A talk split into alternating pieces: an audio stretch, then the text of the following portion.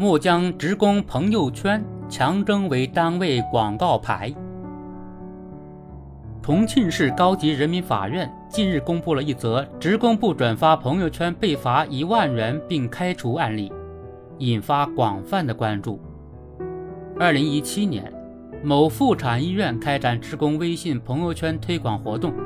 该医院驾驶员陈某因未按要求转发相关链接，被扣除工资一万元，并被解除劳动关系。随后，陈某通过法律途径维权，最终。法院判决该医院补发陈某工资，并支付违法解除劳动合同的赔偿金。陈某的遭遇引起热议的背后，是不少劳动者对用人单位强制要求转发工作信息行为的不满。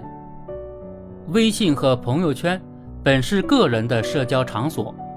一些单位为了营销或扩大宣传，而强行征用职工朋友圈的做法，让人心生反感。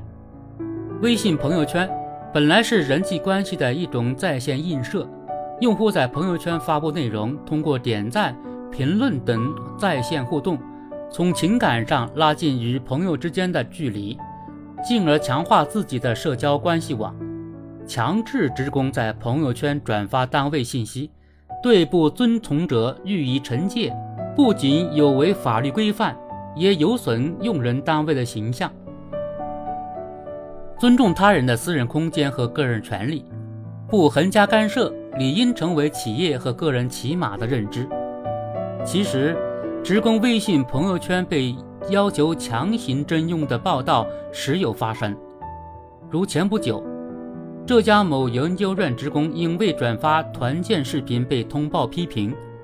消息被爆出后，一时闹得沸沸扬扬。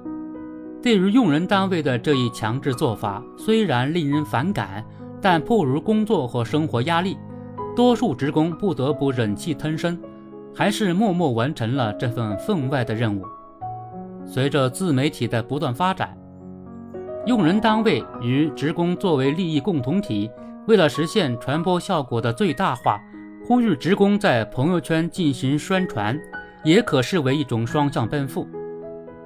身处职场，朋友圈中工作信息逐渐增多，也在情理之中。但当发朋友圈成为工作内容的一部分，甚至纳入考核的范围，且由于职工与用人单位之间存在不对等地位，在所谓自愿分享的背后，不免出现职工为了职业生涯而做出的妥协和让渡的无奈。个人对朋友圈这个虚拟空间的所有权和使用权，理应获得尊重和保护。规范用人单位微信朋友圈推广活动，保护职工的朋友圈私域空间权利以及劳动权益是非常重要之事。